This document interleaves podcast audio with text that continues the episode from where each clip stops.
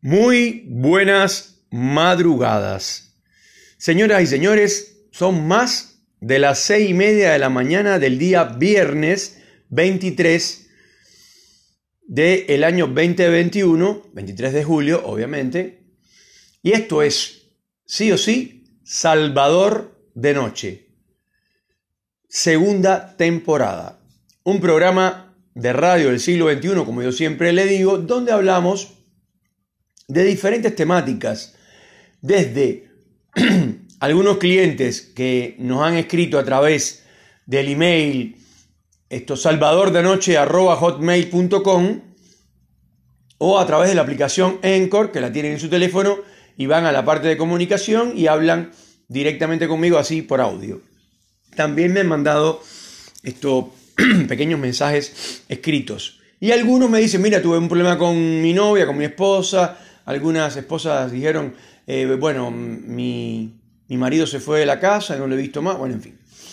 Sobre todo en la primera temporada le dedicamos dos o tres capítulos al tema, pero esto esperamos sus, sus confesiones, para decirlo de alguna manera, y en la teoría, en la teoría, hoy se haría a solas con Salvador de Noche, el programa donde siempre está invitado el señor Don Diebre, productor del programa y creativo, diría yo, también, aparte del caricaturista de la Patagonia, eh, pues también aporta ciertas ideas al guion, guion que yo no hago nunca, pero al guion en general del programa.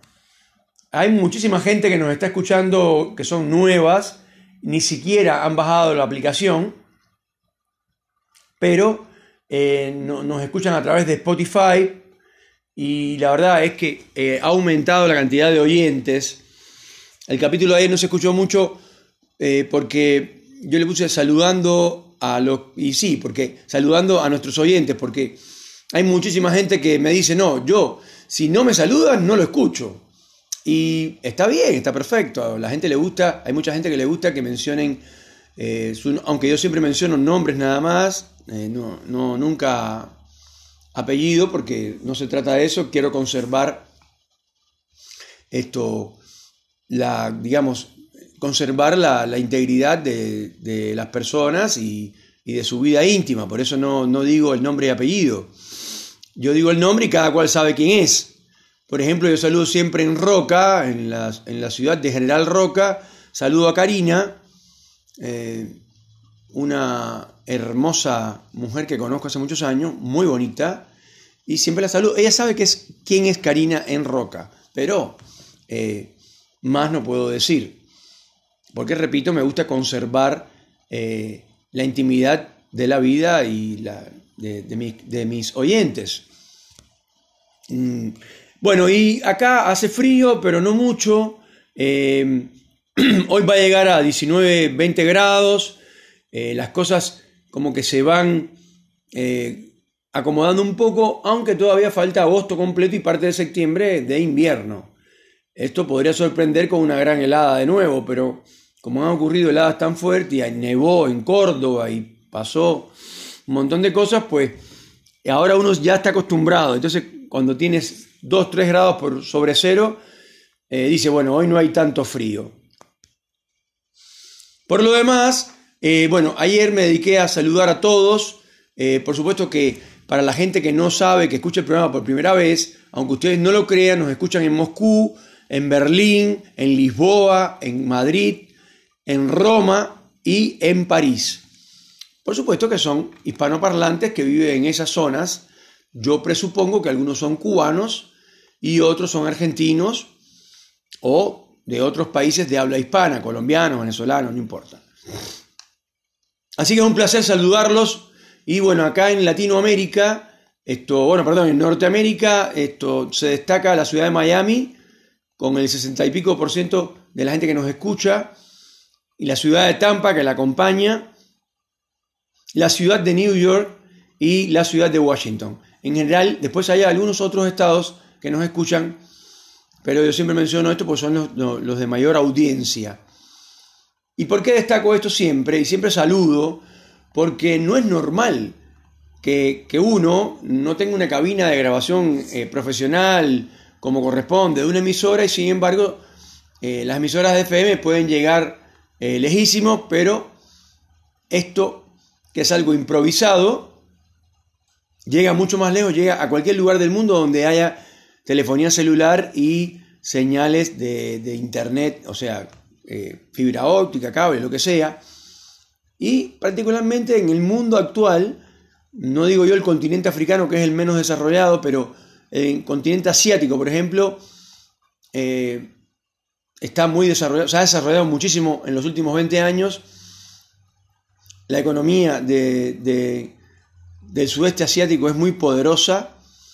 Eh, Malasia, esto, Japón, obviamente, em, China, ¿no?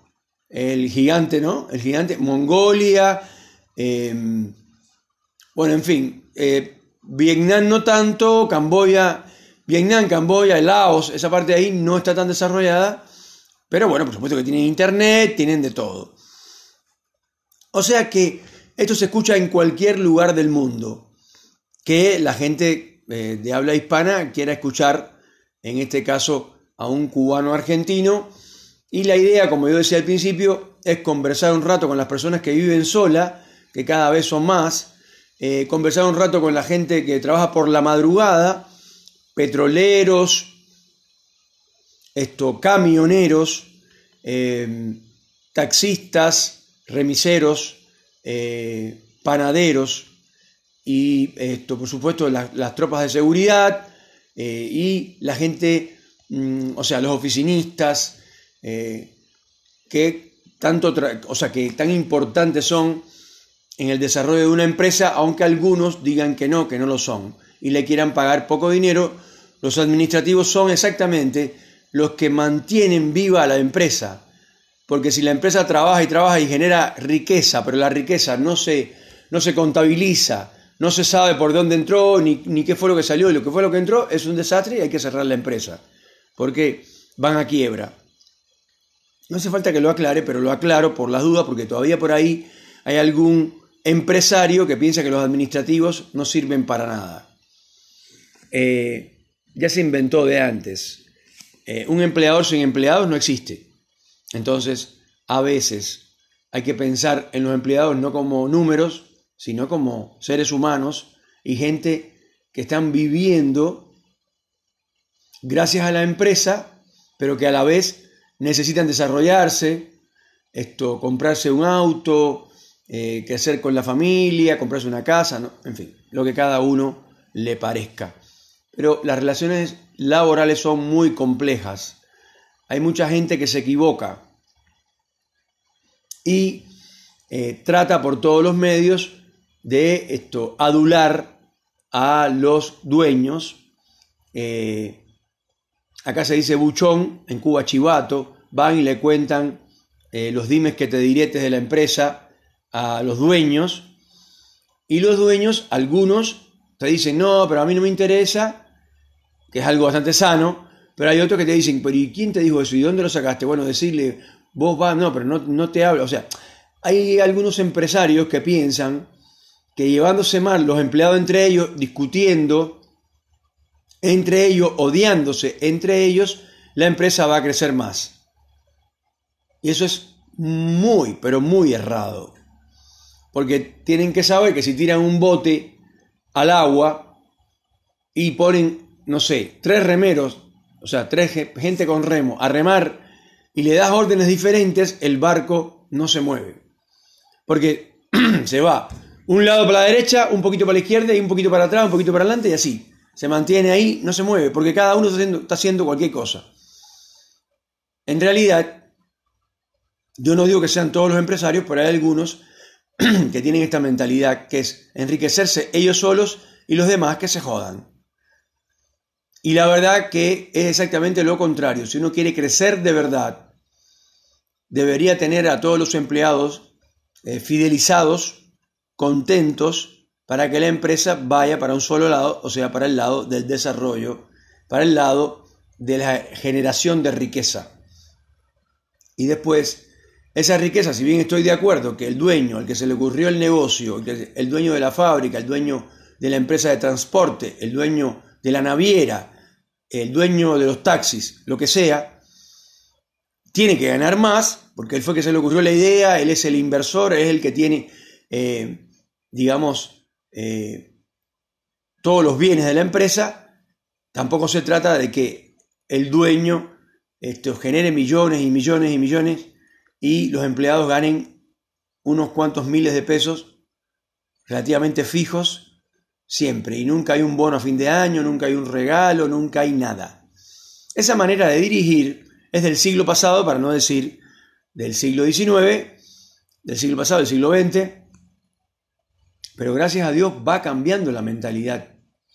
Gracias a Dios hay algunos empresarios que empiezan a ver que si benefician a sus trabajadores, la empresa crece más y las ganancias se multiplican.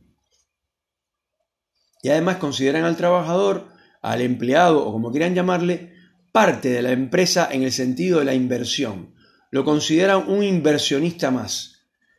Sobre todo la gente, en Japón, por ejemplo, que, son especialistas en marketing, en marketing total, eh, es una de las teorías del marketing japonés, incluir a todos los trabajadores y darle un premio a fin de año, no es que exactamente son los dueños, pero que se sientan copartícipe de la riqueza de la empresa. Eso acá no se hace, o, no, por ahí se hace, pero yo no, no sé quién lo hace.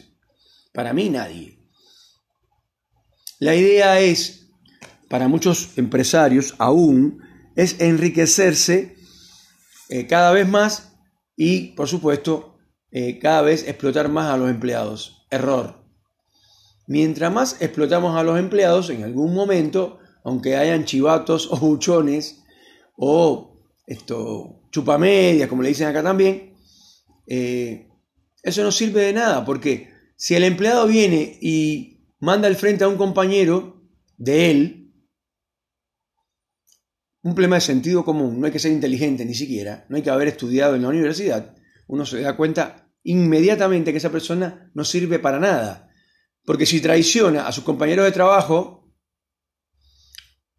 ¿por qué no me va a traicionar a mí que soy el dueño? Entonces esas cosas tienen que cambiar. Están cambiando, pero tienen que cambiar más. No puede ser que la relación entre empleados y empleadores sea como de hace dos siglos atrás. O sea, le voy a sacar todo el jugo una vez que esté seco, lo tiro. O sea, lo voto, se diría por ahí. Eh, acá en Argentina, votar significa tirar, o sea, tirar es lo que para los demás, para los cubanos, venezolanos, colombianos, etc., eh, se dice votar. La gente dice, por ejemplo, me votaron del trabajo. Quiere decir, me echaron del trabajo, se diría acá. Entonces, esas relaciones tienen que empezar a modernizarse. Esas relaciones tienen que empezar a ser de otra manera. Porque si no, no vamos a avanzar. Y además el mundo va hacia un lugar casi desconocido a través del coronavirus, que lo ha ido forzando, y como yo contaba en anteriores estos capítulos, hay eh, edificios completos en cualquier ciudad grande del mundo vacíos que estaban llenos de oficinistas